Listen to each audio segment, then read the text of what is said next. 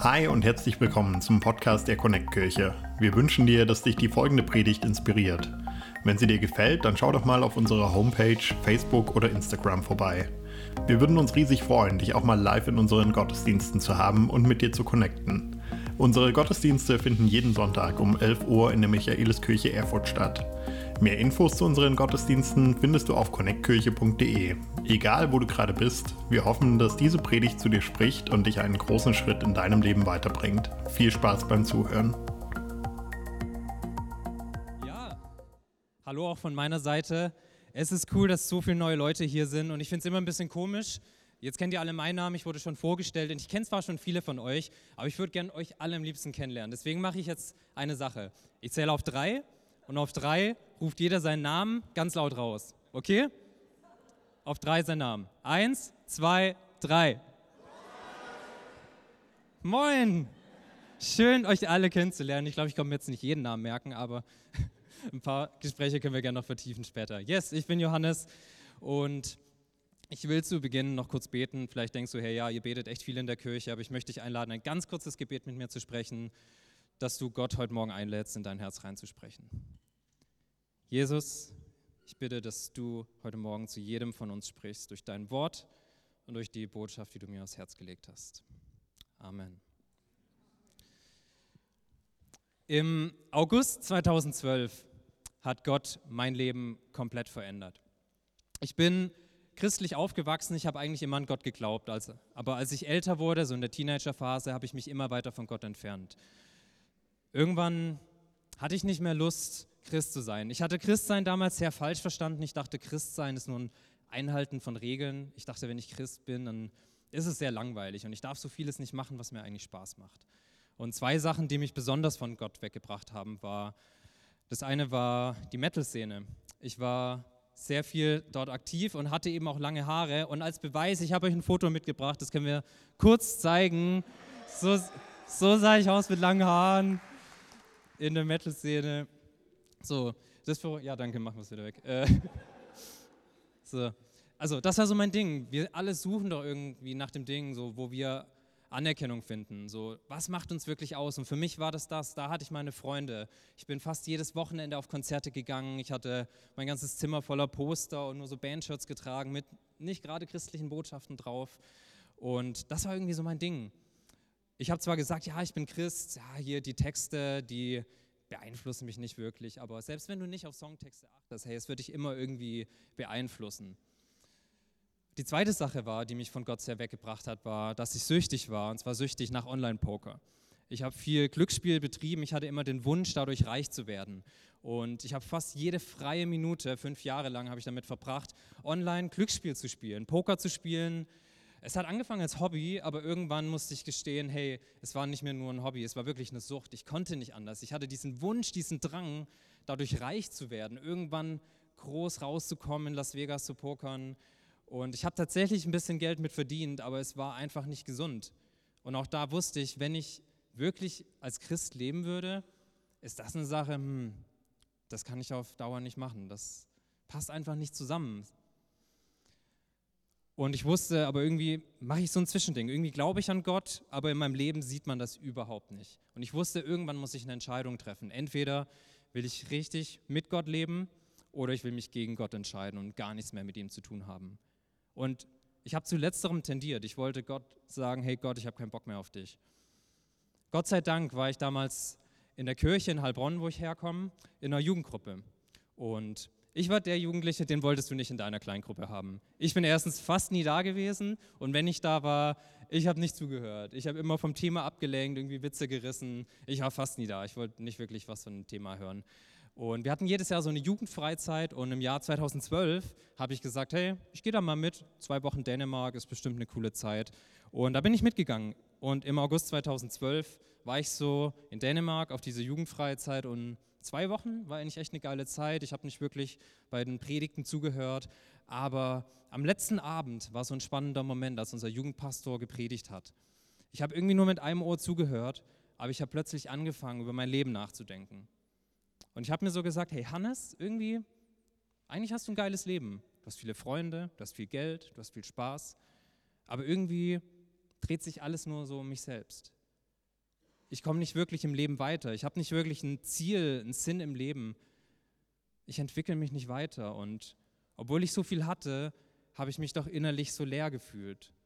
Und ich wusste, irgendwas fehlt in meinem Leben. Und in diesem Moment war es so ein unbeschreibliches Gefühl, als würde Jesus an mein Herz anklopfen und sagen, hey Hannes, lass mich doch wieder in dein Leben rein. Und an dem Abend im August 2012 habe ich die Entscheidung getroffen, Jesus, ich möchte einen Neuanfang machen und ab heute möchte ich mein Leben mit dir leben. Und ich kann dir sagen, es war die beste Entscheidung meines Lebens. Gott hat mich so verändert an diesem Abend. Und ich habe mir gleich meinen besten Freund Simon geschnappt und wir sind zusammen losgelaufen zum Strand auf die Düne hoch und ich habe ihm alles erzählt, all mein Herz ausgeschüttet und ihr müsst euch das so vorstellen, ich hatte ja lange Haare, ich hatte die als Pferdeschwanz zusammen und dann habe ich mein Taschenmesser genommen und habe die langen Haare so richtig episch abgeschnitten und einen Zopf in den Wind gestreut, in Zeitlupe, müsst ihr euch das vorstellen. Das war für mich so ein äußerliches Zeichen für diese innere Entscheidung, die ich getroffen habe. Für mich war es damit sprichwörtlich, ich schneide dieses alte Leben ab. Ich will nicht mehr in der Metal-Szene unterwegs sein, die mich so von Gott trennt. Ich liebe immer noch Metal. Es gibt auch vielen guten christlichen Metal, kann ich sehr empfehlen. Aber ich wusste, dieses Leben bringt mich weg von Gott.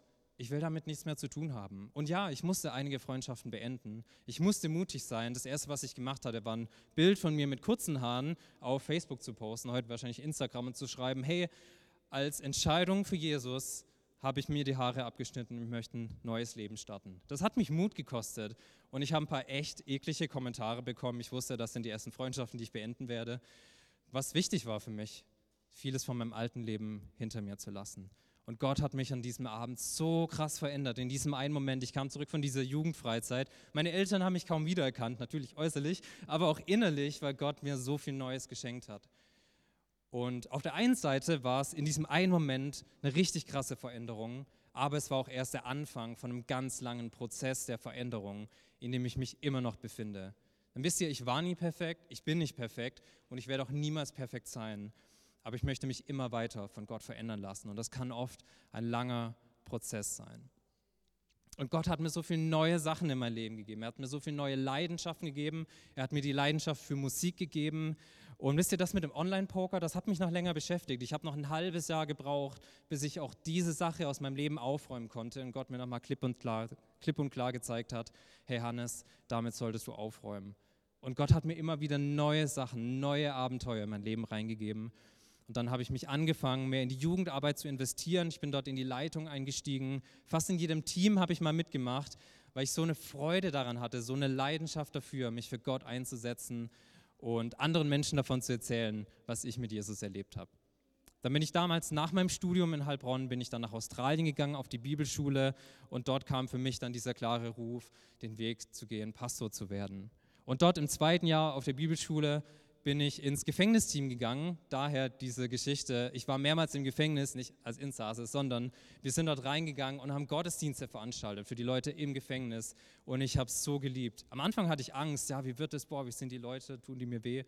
Und ich habe die Leute so ans Herz ähm, bekommen. Ich habe sie so lieben gelernt. Das war so eine gute Zeit dort. Wir haben gesehen, wie Menschen im Gefängnis ihr Leben Jesus geben. Wir durften Menschen dort taufen, nachdem sie sich für Jesus entschieden haben. Es war so eine geniale Zeit. Genau, und Matthias hat schon ein bisschen erzählt, nach meinen zwei Jahren Bibelschule in Australien kam ich zurück nach Deutschland, habe hier weiter Theologie studiert und ich bin überglücklich, jetzt hier in Erfurt in der Connect-Kirche zu sein, hier meine Pastorenausbildung fertig zu machen. Ich liebe es, Leute.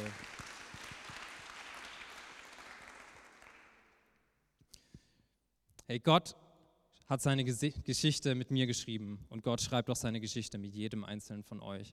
Und ich glaube, jeder von euch hat so eine wertvolle Geschichte und schreibt noch wertvolle Geschichte mit Gott.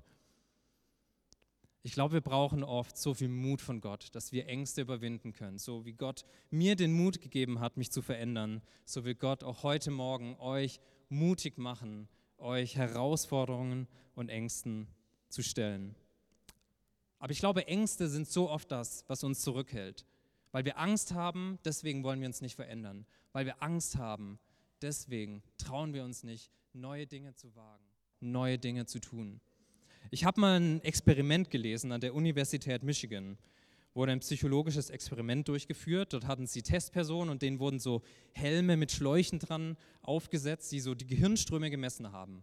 Und dann wurde ein Wettspiel simuliert und es hat dann am Ende gezeigt, dass Menschen sich mehr fürchten, als dass sie sich freuen, wenn sie gewinnen. Das Experiment hat verdeutlicht, dass Verluste schwerer wiegen als Gewinne. Denn wenn die Leute verloren haben, dann hat es in dem Gehirn viel mehr gemacht, als in den Momenten, wenn sie was gewonnen haben in diesem Wettspiel. Also es hat verdeutlicht, dass wir uns viel mehr auf Negatives konzentrieren, als auf das Positive im Leben. Und ich frage mich, vielleicht ist deswegen das der Grund, weshalb viele von uns so ein passives Leben führen. Weshalb wir uns so oft nicht trauen, Dinge zu tun. Weshalb wir so ein defensives Leben führen. Vielleicht sind wir deswegen so zögerlich und so zurückhaltend, Dinge zu wagen, auch Gottes Willen, Gottes Plan in unserem Leben zu folgen. Vielleicht versäumen wir es deswegen, unseren Leidenschaften nachzujagen. Vielleicht hast du Angst, boah, wenn ich das jetzt tue, was werden andere über mich denken? Vielleicht hast du Angst, Fehler zu machen und deswegen tust du Dinge nicht. Ich glaube, Angst ist so eine krasse Realität, gerade heute in dieser Zeit. Und deswegen möchte ich mit uns in, eine Story in der Bibel reingehen, anhand von der wir lernen können, unsere Ängste heute Morgen zu überwinden. Und die Story steht im ersten Teil der Bibel, im 1. Samuel 14. Du kannst in deiner Bibel mitlesen und wir haben den Text auch hier. Und es ist ein bisschen längerer Text, aber ich möchte ihn einmal komplett mit uns leben, lesen. Und lass den Text erstmal auf dich wirken. Und dann gehen wir Schritt für Schritt nochmal einige Sachen durch.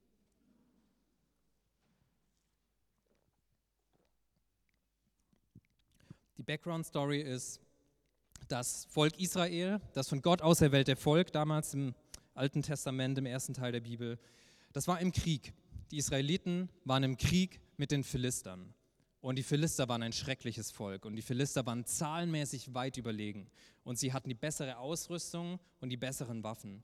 Deswegen so viele Israeliten hatten so Angst, sie sind schon geflohen, viele haben sich in Höhlen versteckt, nur noch 600 Mann waren übrig und die Philister waren ungefähr zehnmal so viele.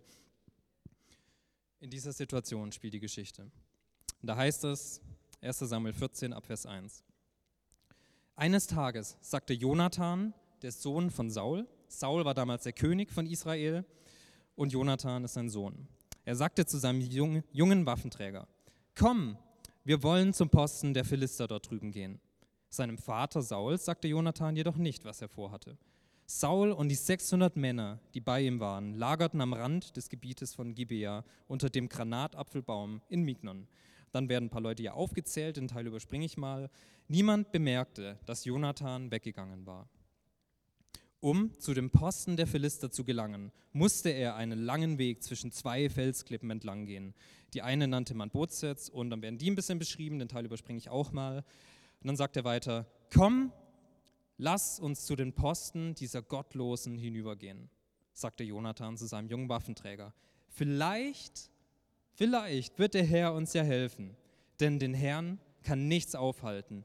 Er kann eine Schlacht gewinnen, ganz gleich, ob er viele oder nur wenige Krieger hat. Tu, was du für das Beste hältst, antwortete der Waffenträger. Ich bin an deiner Seite, was immer du vorhast. Gut, meinte Jonathan, wir gehen zu den Männern hinüber und zeigen uns ihnen. Wenn sie zu uns sagen, bleibt wo ihr seid, bis wir bei euch sind, dann bleiben wir stehen und gehen nicht zu ihnen hinauf. Wenn sie aber sagen, kommt herauf zu uns, dann gehen wir hinauf. Das soll das Zeichen des Herrn für uns sein, dass er uns hilft, sie zu besiegen. Ja, es kam, wie es kommen musste. Als, sie sich den beiden, äh, als sich die beiden den Posten der Philister zeigten, riefen diese, seht, die Hebräer kriechen aus ihren Löchern, in denen sie sich versteckt hielten. Und sie riefen Jonathan und seinem Waffenträger entgegen, Kommt herauf, wir werden euch eine Lektion erteilen. Komm, klettere hinter mir, sagte Jonathan zu seinem Waffenträger, der Herr hat sie in die Hand Israels gegeben.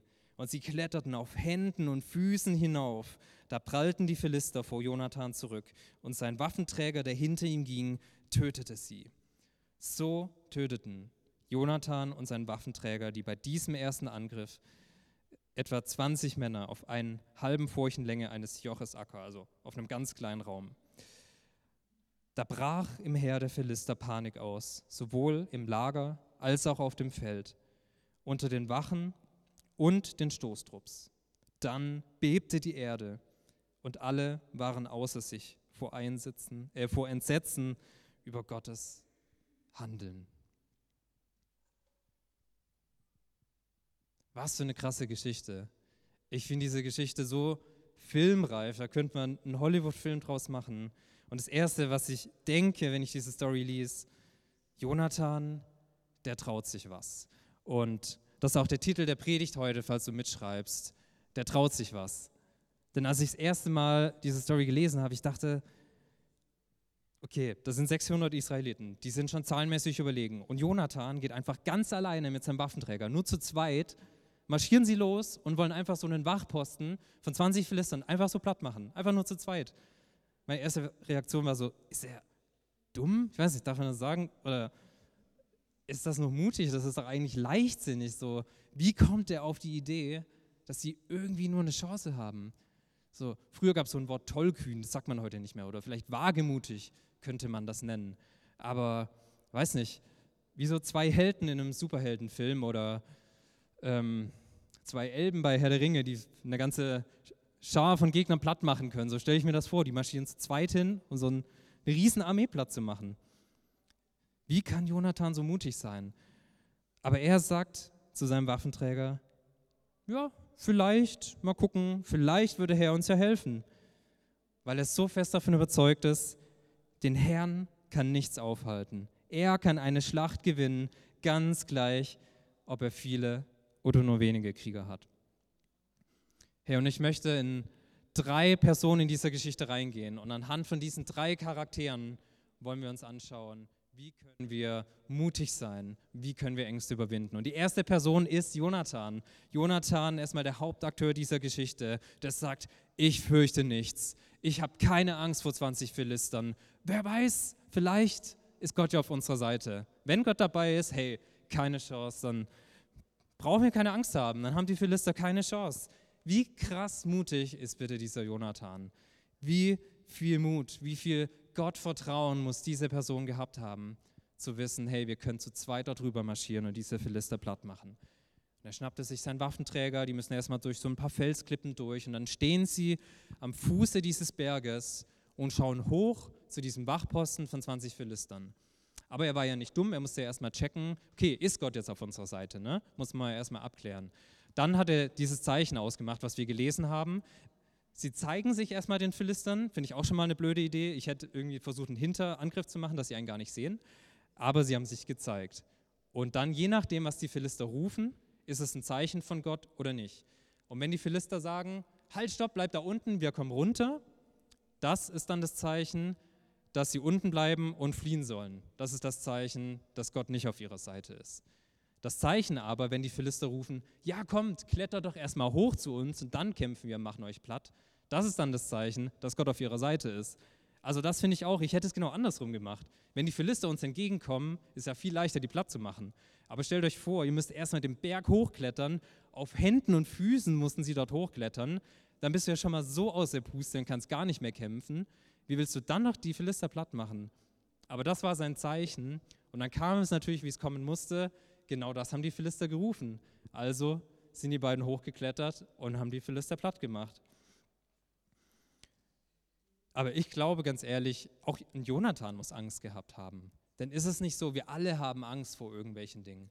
Jeder fürchtet sich vor irgendwas. Und auch Jonathan und sein Waffenträger, als sie unten an diesem Berg standen und hochguckten, auch da müssen sie Angst gehabt haben. Aber Jonathan hat seine Angst überwunden. Er hatte keine Angst. Aber ich frage mich, der traut sich was, aber ich weiß nicht, ob ich mich das trauen würde. Ganz ehrlich, so mutig wie Jonathan, ich weiß nicht, ob ich so mutig sein kann. Ich weiß nicht, wie es dir geht, wenn du diese Geschichte hörst. Ich kann uns jetzt nicht sagen, ja, lass uns alle ein Jonathan sein, so mutig. Ich weiß nicht, wovor du Angst hast. Es gibt so viele Dinge, vor denen wir Menschen Angst haben können. Wovor hast du Angst? Ich möchte dich mal fragen, was ist, was dir Angst macht? Hast du Angst vor Krieg, dass Krieg auch nach Europa kommt? Hast du vielleicht Angst vor der nächsten Corona-Welle, vielleicht selbst zu erkranken oder wieder in Isolation und einsam zu sein? Ich habe mal nachgeforscht, was die größte Angst der Deutschen ist. 67 Prozent der Deutschen haben gesagt, sie haben Angst vor den steigenden Kosten. Wie sollen wir noch alles bezahlen? Diese Angst ist die letzten Jahre immer größer geworden. Die ersten Gründe, die alle Deutschen sagen, ist, sie haben Angst vor den steigenden Kosten. Vielleicht hast du Angst vor Klimakatastrophen, vor dem Klimawandel. In was für einer Welt sollen unsere Kinder noch leben? Vielleicht bist du jetzt neu in Erfurt und du hast Angst, wie wird alles sein? Packe ich das Studium? Vielleicht hast du Angst, diese eine Entscheidung in deinem Leben zu treffen, aber du weißt, du musst hier eine Entscheidung treffen. Vielleicht hast du Angst vor diesem einen unangenehmen Gespräch, dass du weißt, dass du es eigentlich führen musst. Vielleicht hast du Angst vor Einsamkeit, Angst zu versagen, Angst, Menschen zu verlieren, die du liebst. Was ist es, wovor du heute Morgen am meisten Angst hast? Und all das steht sinnbildlich dafür, so wie Jonathan und sein Waffenträger dort standen und zu den Philistern hochguckten. Ich glaube, auch sie hatten Angst. Aber wir haben uns schon angeschaut, dass Angst so eine krasse Realität ist, dass Angst uns so zurückhalten kann. Aber ich glaube, wir müssen uns klar machen, wir können nichts gewinnen, wir können nichts erreichen, wenn wir nichts riskieren. Wir müssen uns unseren Ängsten stellen. Wir müssen Angst überwinden. Ich glaube, viele von uns leben nicht so, um zu gewinnen, sondern wir leben nur so, um nicht zu verlieren. Sind wir so passiv, lassen uns von unseren Ängsten leiten oder sind wir mutig und wagen es Dinge, so wie Jonathan in dieser Geschichte? Wisst ihr, ich glaube, Jonathan hatte so ein krasses, Gottvertrauen, weil er so viel gebetet hat. Und es gibt hier ein richtig nices Zitat von Corrie ten Bohm, das ich sehr liebe. Die hat gesagt, Mut ist Angst, die gebetet hat. Ich glaube, wenn wir Angst haben, dann können wir vor Gott kommen und wir können beten. Und das hilft uns, unsere Angst zu überwinden. Denn wisst ihr, wir alle haben Angst. Auch ein Jonathan hatte Angst. Was wir mit der Angst machen, das ist die Frage. Und ich glaube, wenn wir beten, wenn wir beten und vor Gott kommen, dann kann Gott uns mutig machen, dann kann Gott uns neuen Mut geben und helfen, Schritte zu gehen. Aber mir, mir geht es immer noch schwierig, wenn ich Jonathan sehe. Ich glaube, ich kann nicht so mutig sein wie der. Im Gegensatz zu Jonathan steht nun Saul in dieser Geschichte. Mein zweiter Punkt ist Saul, der sagt, ich habe Angst, ich traue mich nicht. Saul hat zuerst gar nicht mitgekriegt, dass Jonathan weg war und erst später hat er das irgendwann erfahren. Und ich glaube, seine erste Reaktion von Saul war, Digga, der traut sich was. Das traue ich mich nicht. Und die Geschichte ist aber so krass ausgegangen. Denn durch die Tat von Jonathan hat auch Saul am Ende Mut bekommen und er ist in den Krieg gezogen und an diesem Tag hat das Volk Israel einen großen Sieg errungen. Gott ist mit einem Wunder eingetreten. Am Ende hat sogar die Erde gebebt. Also Gott hat eingegriffen. Gott hat für Panik bei den Philistern gesorgt, dass sie alle von den Israeliten platt gemacht werden konnten. Aber Saul, er lag einfach nur auf der faulen Haut. Er hat sich zurückgezogen. Er war passiv. Saul war so jemand, der lebte nur, um nicht zu verlieren. Er wollte, dass die anderen seine Probleme lösen. Und er hat sich zurückgezogen, er saß unter diesem Granatapfelbaum, hat vielleicht gerade in so einen Granatapfel reingebissen und wollte einfach nichts tun. Er hatte Angst, in den Krieg zu ziehen. Krieg zu ziehen. Aber steckt nicht in jedem von uns auch so ein kleiner Saul? Haben wir nicht alle Angst, uns unseren Gegnern zu stellen? Wünschen wir uns nicht alle manchmal, dass sich unsere Probleme wie von selbst lösen? Dass wir einfach nur da sitzen unter diesem Granatapfelbaum und Gott löst alle unsere Probleme wie von selbst? Möchten wir nicht alle dass Gott all unsere Probleme löst, aber wir müssen keinen Finger dafür krümmen. Aber ich glaube, so funktioniert es nicht. Ich glaube, wir selbst müssen aktiv werden. Ich glaube, wir selbst müssen die Initiative ergreifen. Auch wenn wir beten, wie Corrie ten Bohm gesagt hat, und Gott uns Mut gibt, dann müssen wir immer noch den ersten Schritt gehen. Wir müssen immer noch aktiv werden. Wir müssen immer noch die Initiative ergreifen. Denn Gott schenkt uns den Mut, aber wir müssen losziehen, so wie Jonathan, unser Waffenträger, und etwas tun.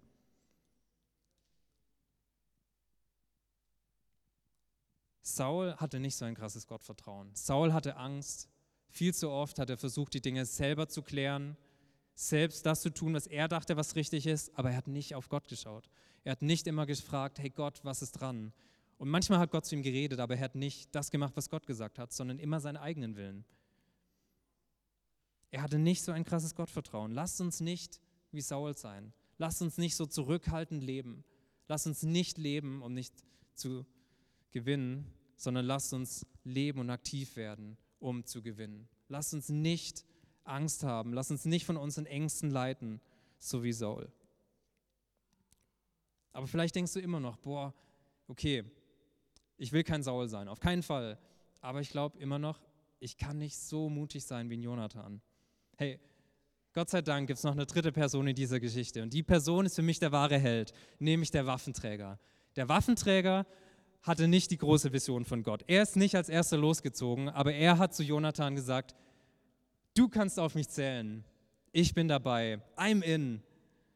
Das war so geil. In Vers 7 war das. Tu, was du für das Beste hältst, hat, Waffen, hat der Waffenträger zu Jonathan gesagt. Ich vertraue dir. Ich gehe hinter dir. Ich habe deinen Rücken. Ich unterstütze dich. Hey, wenn du kein Jonathan sein kannst, dann sei der Waffenträger. Die Welt braucht mehr Waffenträger. Der Waffenträger ist ein wahrer Held. Wir brauchen mehr Leute wie diesen Waffenträger.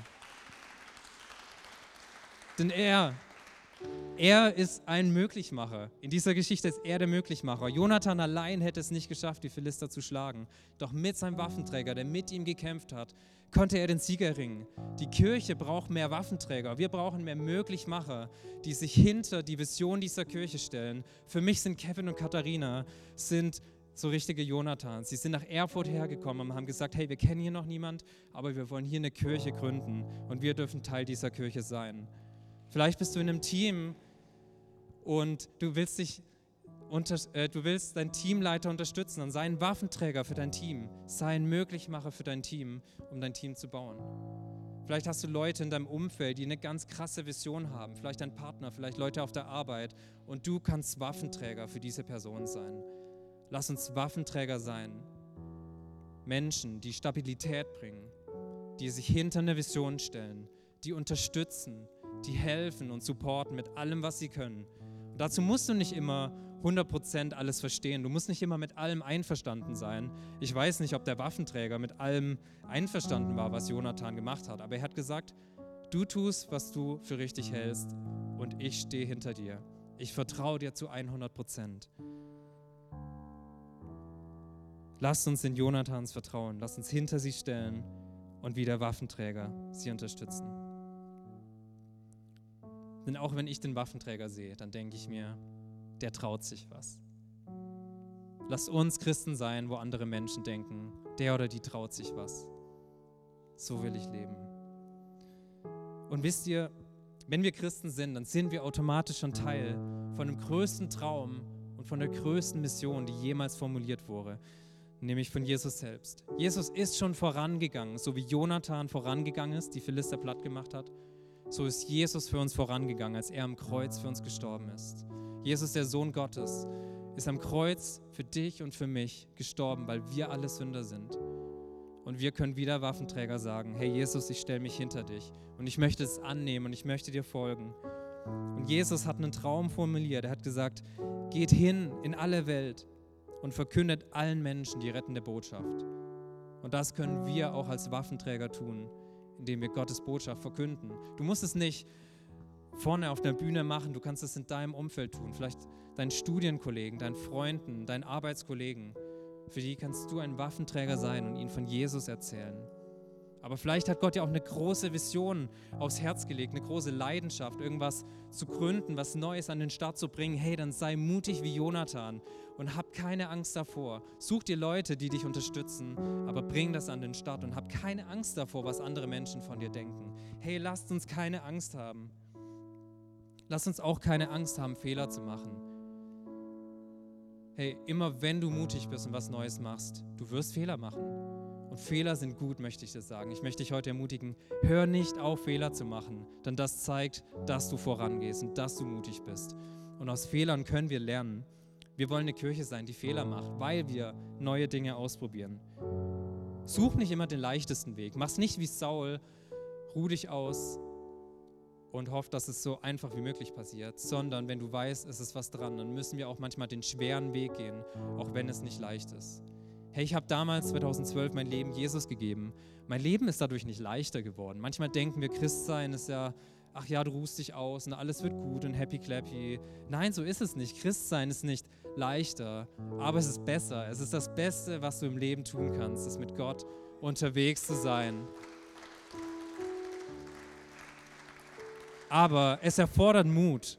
Es erfordert Mut, dass wir uns unseren Ängsten, unseren Herausforderungen stellen. Und Gott gibt uns diesen Mut. Deswegen möchte ich dir heute Morgen sagen, sei kein Saul. Lass deine Entscheidungen nicht von deinen Ängsten bestimmen, sondern geh mutig voran. Und hab keine Angst, Fehler zu machen. Sei mutig wie Jonathan oder sei mutig wie der Waffenträger. Und vielleicht denkst du jetzt, hey ja, ich kenne diesen Jesus noch nicht. Ich möchte uns jetzt einen Moment geben, wo du heute Morgen eine Entscheidung treffen kannst. Hey, dieser Jesus, ich möchte heute beginnen und eine Entscheidung für ihn treffen, so wie ich es damals gemacht habe. Es war die beste Entscheidung meines Lebens. Und ich kann nur sagen, es ist auch die beste Entscheidung, die du treffen kannst. Es ist die Entscheidung mit Jesus. Denn Jesus ist vorausgegangen, so wie Jonathan. Er ist am Kreuz für dich für mich gestorben weil wir alle schuldig sind. Keiner von uns ist perfekt und das hat uns von Gott getrennt. Doch Jesus hat den Weg gemacht. Wir können und müssen nichts dafür tun. Es ist einfach ein Geschenk aus Gnade, das Jesus uns gegeben hat. Herr, ich möchte einen Moment nehmen. Lass uns mal alle die Augen schließen dass es ein ganz privater Moment ist zwischen dir und Gott. Und ich werde gleich von drei runterzählen. Und wenn du sagst, hey, Hannes, das bin ich heute Morgen. Ich möchte genauso wie du damals diese Entscheidung treffen und ab heute mit Jesus unterwegs sein. Dann darfst du gleich, wenn ich runtergezählt habe, deine Hand heben. Oder auch wenn du schon Jesus vielleicht länger kennst, aber die letzten Jahre hast du es aus den Augen verloren. Du warst nicht mehr wirklich mit Jesus unterwegs und du möchtest heute Morgen eine neue Entscheidung treffen zu 100% mit Jesus unterwegs zu sein, dann ist auch gleich dein Moment und du kannst deine Hand heben. Und ich zähle jetzt runter von drei. Jesus liebt dich. Zwei. Jesus ist dir näher, als du denkst. Eins. Und er steht an deiner Seite. Wenn du heute Morgen bist und die Entscheidung für Jesus treffen willst, kannst du jetzt deine Hand heben.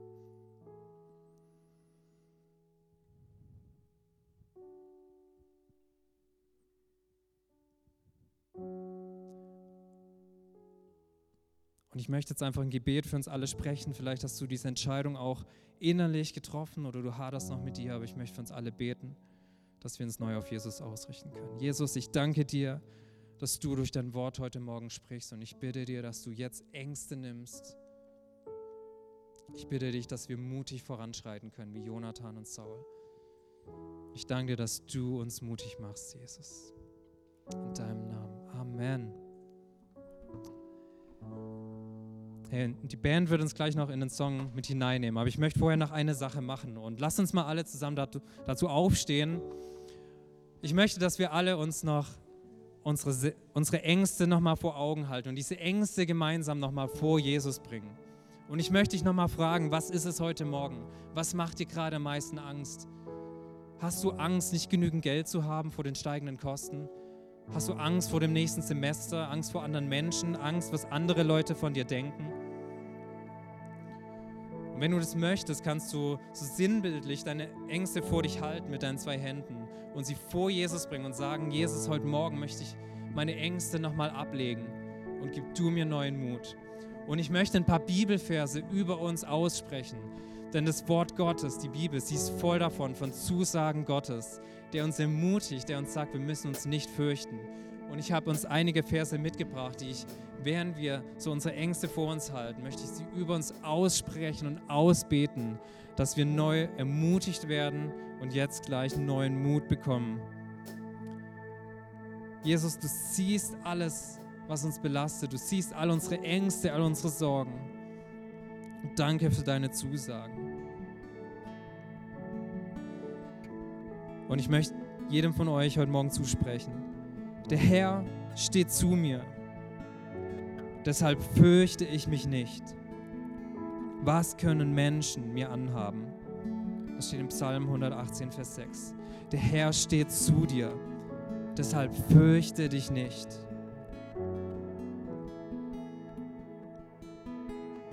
Du kannst dich ohne Angst schlafen legen und dein Schlaf wird erholsam sein. Gott, du siehst jeden Menschen, der nachts nicht schlafen kann, weil er von Angst und Sorgen geplagt ist.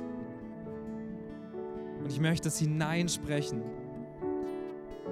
durch dich, Jesus. Du kannst dich ohne Angst schlafen legen. Du brauchst keine Sorgen haben. Der Herr wird dir einen erholsamen Schlaf schenken.